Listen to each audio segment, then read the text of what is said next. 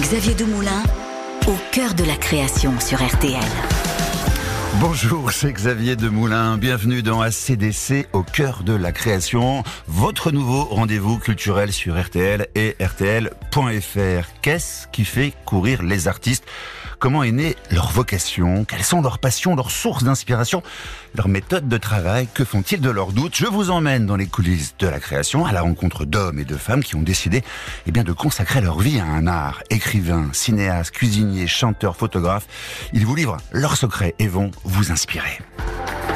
Au cœur de la création sur RTL.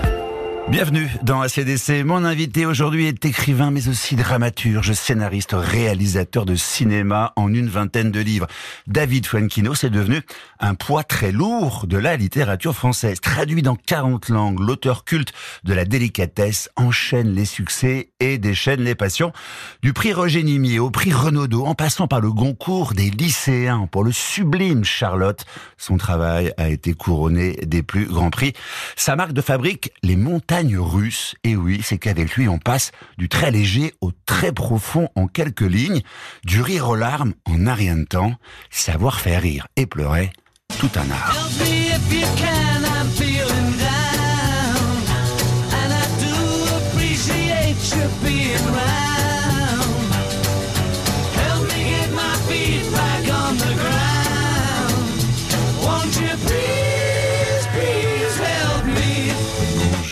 David Fuenquinos. Bonjour Xavier. Les Beatles pour se dire bonjour, savoir Bah il n'y a pas mieux.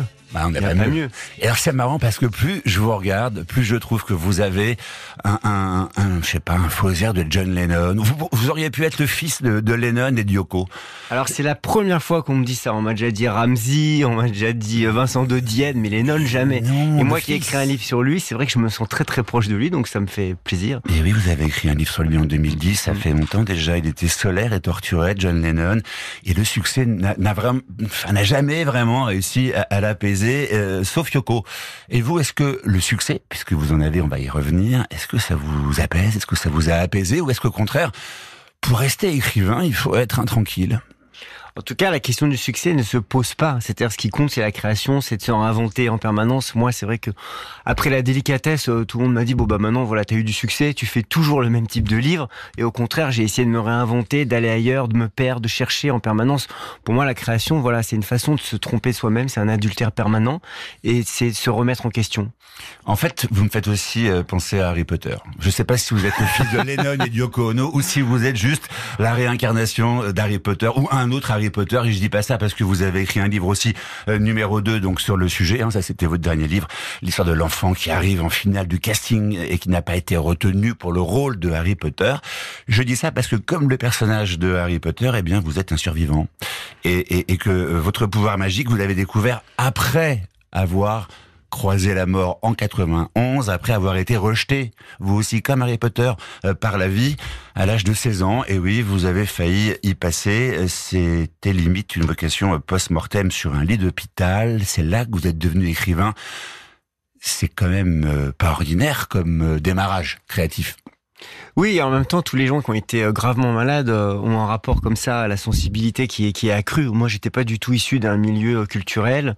Euh, j'ai été opéré du cœur, j'ai failli mourir à l'âge de 16 ans, et c'est vrai que je suis revenu à la vie d'une certaine manière, euh, animé par le goût de la beauté, des livres, des musées. Et voilà, je me suis mis à, à écrire à ce moment-là, sans penser que je viens, deviendrais écrivain ou que je serais voilà tout simplement publié. Mais j'ai su que euh, j'avais besoin d'exprimer ma sensibilité. Qui vous apporte les livres à l'hôpital? Puisque vous ne venez pas d'un milieu culturel. Qui amène les livres au, euh, au chevet de, de, du petit David Fuenkinos Alors j'ai une amie qui m'a qui m'a apporté quelques livres, mais il faut imaginer que là on est en 1991, hein, malgré mon côté mm. Harry Potter et John Lennon, voilà, je commence à être assez âgé, euh, et donc pas de pas de pas de réseaux sociaux, euh, euh deux chaînes, euh, voilà, à la télévision de l'hôpital, et c'est vrai que pendant pendant des mois, j'ai découvert voilà la relation avec les livres, le voyage, euh, la façon de quitter ma chambre tout simplement à travers la, les livres. Et puis surtout, j'ai commencé à souligner des phrases.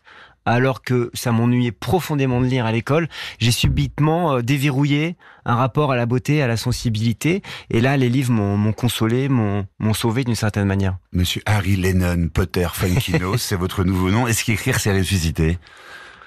Ah, alors cette question est incroyable parce que je pense que c'est le c'est le sujet principal de, de, de tous mes livres, la, la, la seconde vie d'une certaine manière, la, la réinvention de soi-même et euh, tous mes livres sont traversés euh, par ça et je pense que c'est le sujet principal de, de ma vie. On m'a dit il y a il y a pas très longtemps que euh, si on regardait sur Google Traduction, phénix en grec, Fuenkinos en grec, ça voulait dire phénix. Alors voilà, euh, je, je réussite en permanence. C'est moi. Qui renaît de ses cendres. Est-ce que pour vous, donc, ça veut dire quoi? Ça veut dire qu'une bonne histoire, c'est avant tout une grosse épreuve à traverser, car tous vos personnages, hein, dans tous vos livres, une vingtaine de livres à ce jour, traversent tous une grosse épreuve qui va les transformer. C'est aussi un point commun, résurrection et, euh, et, épreuve. Vous qui écrivez aussi, Xavier, euh, c'est difficile de savoir euh, ce qui est une bonne histoire. Je pense que la première chose quand on crée, c'est le fait de se sentir animé, obsédé. On y pense tout le temps. Moi, je rencontre, voilà, il y a beaucoup de gens qui écrivent. Euh, c'est un critère très important, c'est le corps, c'est de ressentir que voilà, cette histoire, on y pense tout le temps. Après, il n'y a pas de recette. Moi, quand, quand j'ai écrit La délicatesse, mes livres se vendaient très très peu. D'un coup, j'ai vendu un million et demi d'exemplaires. Il y a un journaliste qui avait écrit à l'époque, on comprend pourquoi ce livre marche, il a toutes les recettes du succès si on avait, si j'avais connu le recette du succès, je les aurais appliquées avant. J'avais 35 ans, je vivais, je vivais dans un deux pièces avec mon fils, j'ouvrais le clic-clac pour dormir. Donc, il n'y a pas de recette, ni du succès, ni de la bonne histoire. Je crois qu'il faut se sentir simplement euh, dans la certitude qu'on ne peut pas faire autrement que de raconter cette histoire. Ne pas avoir le choix de cette histoire, sinon on passe à une autre. Je le disais, vous savez émouvoir et vous savez aussi faire rire. Ça, c'est rare chez les écrivains, chez vous. Il y a toujours une place pour l'humour, même dans la tragédie. En fait, vous n'êtes pas John Lennon, vous n'êtes pas Harry Potter, vous êtes Woody Allen. C'est ça que je suis en train de découvrir en temps réel. C'est très sympa de venir vous voir quand on est un peu déprimé. Hein. voilà, vous, vous, vous, m'inondez de belles références. Euh, à vrai dire, hein, surtout que je crois profondément que l'humour est, est lié à un état dépressif. Euh, en tout cas, moi, j'ai le sentiment que c'est vrai que j'ai alterné des livres graves comme Charlotte, des livres avec beaucoup plus d'humour. Euh, c'est très important pour moi. Tout à l'heure, vous avez parlé de montagne russe, c'est très très juste. J'ai besoin de faire cet aller-retour en permanence entre la légèreté et la gravité, et les deux se nourrissent. C'est-à-dire que je désamorce la gravité par la légèreté et la légèreté, au bout d'un moment, j'y perçois comme une forme de mélancolie euh, cachée. Vous êtes un, pessimiste euh, joyeux. Oui, ou un dépressif de bonne humeur. Mais je crois qu'on l'est un peu tous. On a, on, est tous, voilà, euh, ce mélange des deux. Au cœur de la création sur RTL. Moi, je construis des marionnettes de la ficelle et du papier. David Fuenkinos, être écrivain, est-ce que c'est être aussi un bon marionnettiste, comme le chantait si bien Christophe? Euh, Marionnettiste, je sais pas. Oui, c'est vrai qu'on forcément on, on, crée des personnages. Moi, je suis un écrivain de fiction, donc j'adore créer des personnages. J'ai très peu parlé de moi dans mes livres, et donc d'une certaine manière, on est un peu, voilà, on les, on les manipule. Mais je crois qu'au bout d'un moment, c'est assez étrange. Les personnages euh, nous dépassent. Et donc finalement, on n'est pas, euh, c'est plutôt la marionnette qui nous qui nous guide d'une certaine manière. On l'entend souvent chez les écrivains, mais ça veut dire quoi concrètement? Je me suis fait dépasser par mon personnage. Pardon, mais c'est vous qui êtes au clavier. En quoi votre personnage il vous obéit plus? C'est un enfant mal élevé, un adolescent qui vous dépasse, un personnage qui, c'est quoi un personnage qui vous dépasse? C'est euh, c'est difficile d'exprimer précisément les choses, mais je pense que quand on met beaucoup de cœur et d'énergie et qu'il y a un personnage qui s'impose dans notre esprit, au bout d'un moment, euh, il devient assez autonome, un peu comme l'éducation à 18 ans, les enfants finalement vivent leur vie. Et j'ai le sentiment que moi, au bout d'un moment dans le livre, euh, je pense que tous les personnes, les personnes qui écrivent ressentent ça aussi. Euh, les dialogues sont dictés, par exemple, par les personnages. Ça veut dire, c'est très bon signe. Ça veut dire que ils ont pris cher, ils existent d'une certaine manière. Et, euh, et ça m'arrive d'être euh, surpris par eux. Et vous passez du temps à converser avec eux, euh, même quand vous écrivez pas. C'est-à-dire que vous oui, ou les engueuler aussi parfois parce qu'ils parce qu'ils me fatiguent. Et je pense que j'adore l'idée de finir un roman, par exemple j'ai le sentiment d'être arrivé au bout de toute l'énergie que j'avais pu mettre pour écrire ce roman et je dis au revoir à mes personnages et ils existent forcément après dans le. Et ils continuent à frapper à votre porte ou ils vous foutent la paix Ça y est, c'est quand c'est fini, c'est fini? Pour moi, quand c'est fini, c'est fini. Alors c'est vrai que on me propose souvent de d'écrire les adaptations euh, pour pour le cinéma, mais d'une manière générale, je, je, sauf si on me le demande vraiment, je préfère passer à autre chose. Vous l'avez fait pour la délicatesse. Vous avez réalisé le film, co-réalisé le film avec votre frère Stéphane. C'est la c'est la seule fois effectivement où j'ai j'ai réalisé l'adaptation avec mon frère de, de du, du, du livre, mais parce que j'avais le sentiment d'avoir pas fini avec ces personnages et j'ai raconté d'autres choses dans le dans le film. C'est pas un copier-coller du livre. J'ai réécrit de nouvelles scènes, de nouvelles situations pour raconter à travers les images en fait la même histoire. On vous demande souvent, j'imagine, comment naissent vos histoires et en tout cas celle de la délicatesse, donc euh, qui a été un tournant dans votre vie. Hein, ce livre magnifique vendu à plus d'un million cinq cent mille exemplaires, il est né euh, grâce à une, la magie d'un mot, donc délicatesse, et indirectement grâce à Annie Ernaux, prix Nobel de littérature. C'est bien ça? Ah, c'est marrant, parce que je l'ai assez peu dit ça. Le titre? C'est un titre qui forcément a changé ma vie. C'est vrai que j'ai entendu ce titre lors d'une lecture euh, euh de, de, de, faite par Emmanuel DeVos d'un texte de, de, je crois que c'était La Place de, de Annie Arnaud. Et au cœur de la lecture, j'ai entendu ce mot. Et je me suis dit tiens j'aime ce mot délicatesse. Et j'ai écrit c'était c'était assez plaisant puisqu'on parle de la création. Parfois, on écrit certains livres sans avoir le titre, et donc c'est comme avoir des enfants et de voilà, ils, ils vivent devant nous sans avoir leur prénom. C'est difficile de pouvoir les identifier.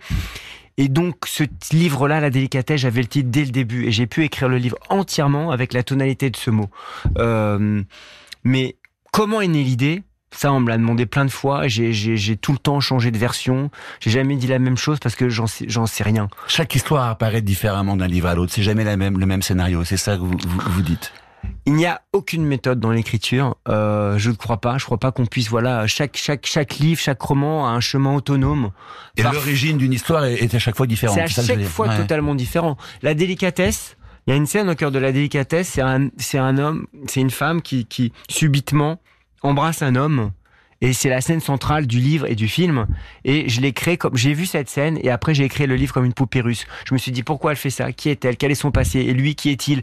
Et les choses se sont créées comme ça, mais j'en ai j'ai aucune idée de l'origine de cette histoire. Autour d'un élément majeur. Euh, mais après, si je peux, euh, ouais. pardon Xavier, c'est vrai que forcément après, ce qui est intéressant, c'est que parfois on crée sans savoir d'où viennent les choses. Et mois après mois, c'est vrai que le livre a eu un destin, une vie, euh, et je me suis dit, mais euh, je me suis posé la question. Et c'est vrai que tout à l'heure, je parlais de, ma, de mon adolescence où j'ai été gravement malade et euh, j'ai été opéré du cœur et je suis revenu à la vie. Et je me suis rendu compte très longtemps après que dans la délicatesse, finalement, j'ai transposé cette histoire. Donc d'une certaine manière, on comprend les choses très souvent après les avoir euh, et on revient et on revient à la résurrection. Est-ce qu'il y a quand même même si c'est à chaque fois différent une, une méthode ou des rituels d'écriture? Est-ce que ça se passe le soir parce que vous êtes insomniaque ou est-ce que ça se passe le matin parce que vous êtes mieux réveillé? Euh, c'est quoi le pas la recette donc on l'a dit il y a pas de recette mais la méthode Funkinos méthode, il n'y a pas de méthode, mais en tout cas, euh, bon, c'est vrai que je pourrais dire le soir, euh, en buvant un petit whisky, enfin, ça ferait ça, très, un cliché, ça. ça ferait très nul, cool, David, on peut ça. faire mieux. Enfin, David, allez, on se reprend. Mais moi, je, je vais, je vais vous dire, Xavier, moi, c'est vraiment, je suis plutôt du matin. J'accompagne ma fille à l'école et j'écris pour moi. J'adore cette phrase, est connotée. Non. En tout cas, euh, moi, clairement, euh, les idées pour moi euh, euh, arrivent beaucoup plus facilement le matin dans un, dans, un, dans, un, dans un esprit frais, souvent après avoir accompagné ma fille à l'école. Après, c'est vrai que si vous me demandez vraiment l'endroit idéal, il y a certains écrivains qui adorent avoir leur bureau, leur endroit très précis. Je ne sais pas où vous vous écrivez, mais moi, mon extase suprême, ce sont les trains, c'est-à-dire vraiment d'être déraciné, de pas savoir où je vais, les trains, les voyages, les hôtels. Et j'adore, voilà, être En être déraciné visuellement pour pouvoir euh, écrire. De quoi vous avez, à quoi faites-vous le plus attention quand vous écrivez?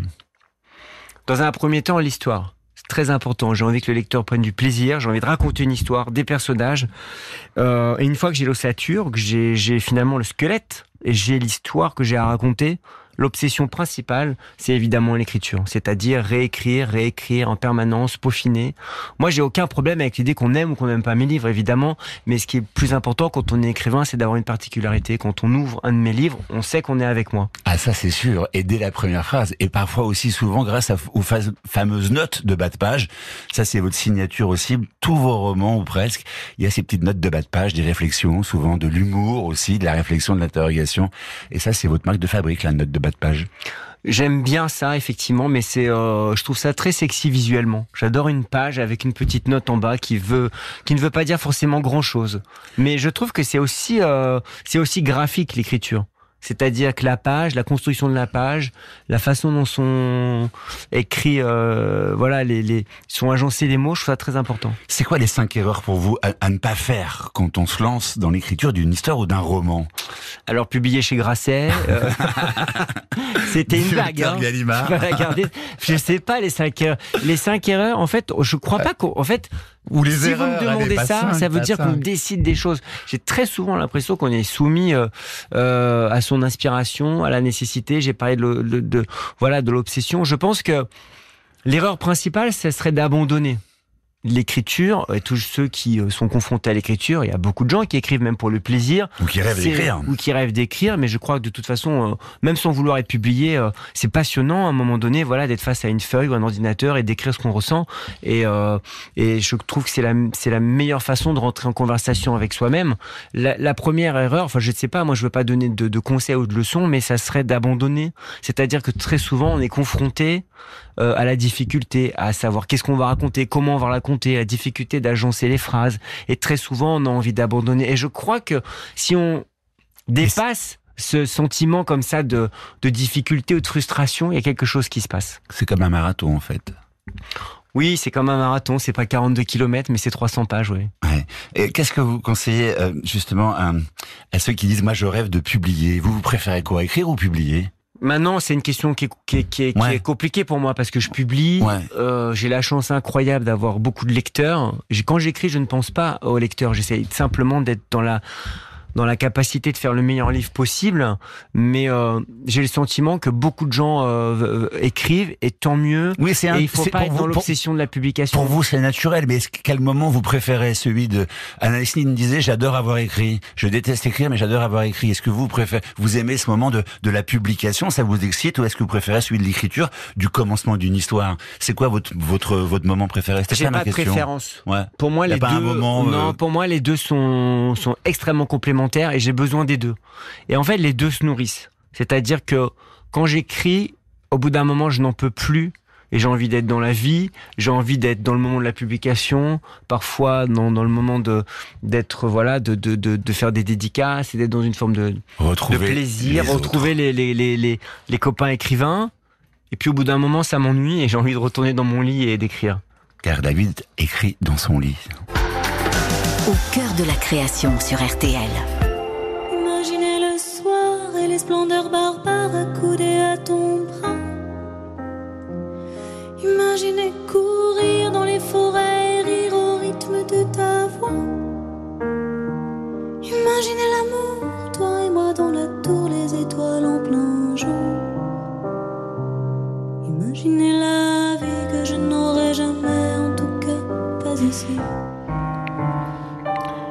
Imaginez la vie que je n'aurai jamais, en tout cas pas ici, chante Juliette Armanet dans cette magnifique chanson Imaginez l'amour. C'est ça être écrivain? En tout cas, j'adore Juliette Armanet, donc j'ai pas écouté votre question parce que j'étais voilà avec ma fille, on écoute Juliette Armanet en boucle et on est obsédé par Imaginez la elle. vie que je Ouais. n'aurai jamais, en tout cas pas ici. C'est une des paroles de cette magnifique son- chanson qui s'appelle Imaginer l'amour. C'est ça être écrivain. Imaginer des vies qu'on n'aurait jamais.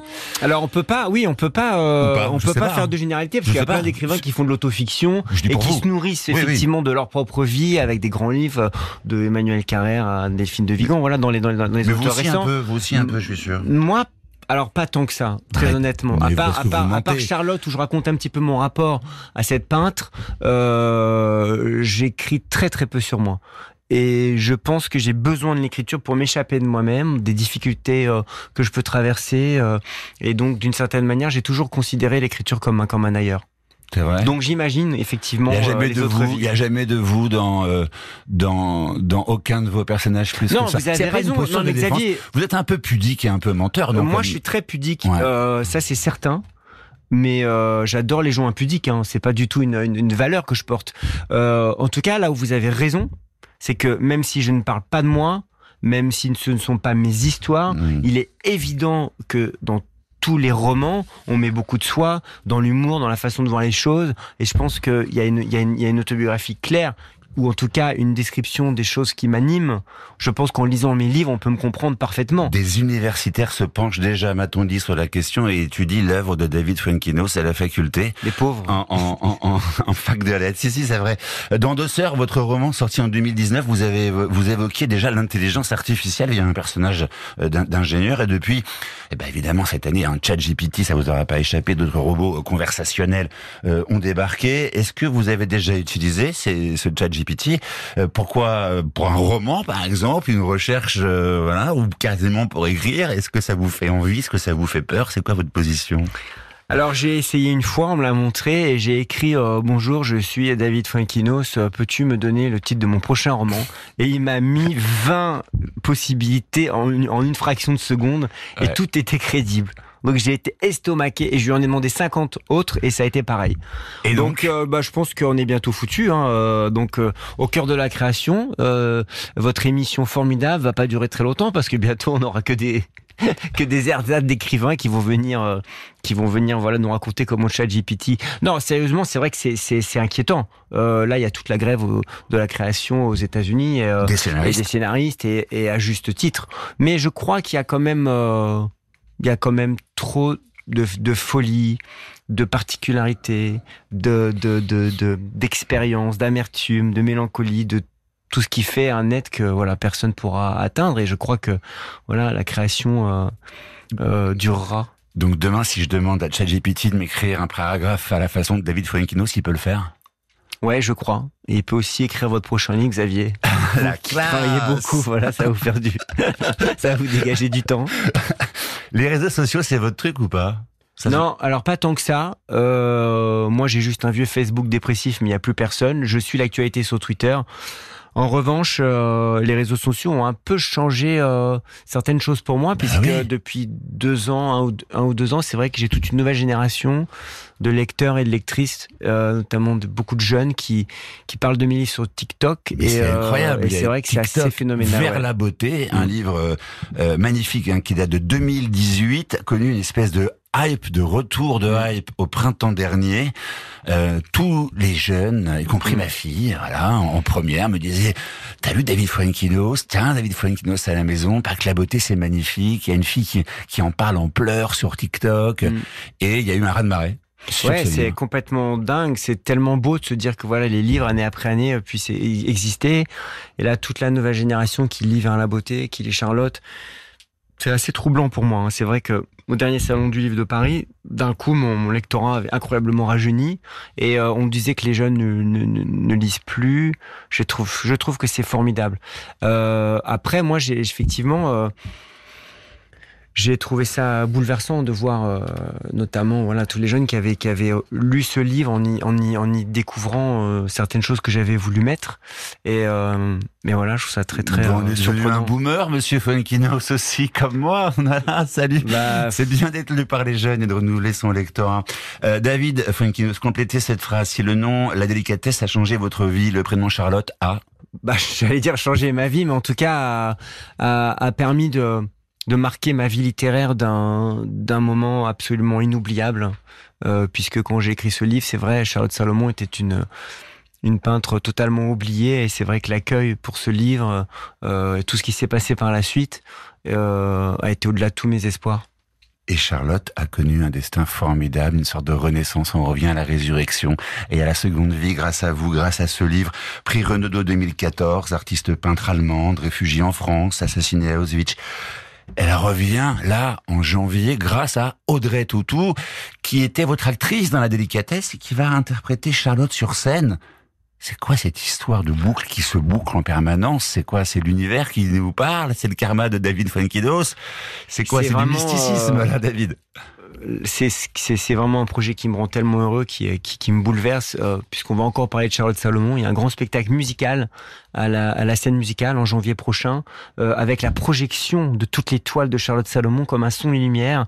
Et, et euh, d'une manière un peu, un peu folle, j'ai proposé à Audrey Tautou, qui avait mis entre parenthèses sa carrière les dernières années, voilà, de venir participer à ce, à ce spectacle et, de, de, lire l'histoire de Charlotte Salomon. Et elle m'a dit oui, et euh, rien ne me rend plus heureux que, que ça. David, merci. Pour terminer, j'ai quelques petites questions en rafale. Allez, en un mot, qu'est-ce qui vous rend triste dans la vie? Tellement de choses, donc ça peut pas être euh, en rafale, mais dis donc, disons euh, les soucis du quotidien. Qu'est-ce qui vous rend fier? Mes enfants. Qu'est-ce qui vous indigne C'est classique ça, hein, je Ouais, sais, mais c'est euh, vraiment on peut bateau. pas, on peut pas Qu'est-ce qui vous quoi. indigne Disons qu'au cœur de la création, qui termine vraiment par des réponses bateau, qu'est-ce qui m'indigne Ouais. Ah, Ça, c'est du tac au tac, c'est pas facile. hein. Euh, Il y a tellement vous- de choses qu'est-ce- qui. euh, Qu'est-ce qui vous fait pleurer les souvenirs, Qu'est-ce qui vous fait rire ma fille, Qu'est-ce qui vous manque la vie tranquille. Qu'est-ce qui vous indigne Ah, euh, bah, que vous me reposez deux fois la question. Qu'est-ce qui vous rend triste Qu'est-ce qui vous rend triste C'est quoi, les- c'est quoi les soucis du quotidien qui vous rendent triste Ah non, ça c'est justement, j'écris des romans pour m'échapper. Merci d'avoir écouté, d'avoir été avec nous, David Tranquilos. Et on se retrouve en janvier avec un nouveau roman qui s'appelle La vie heureuse. La vie heureuse. Quel beau titre.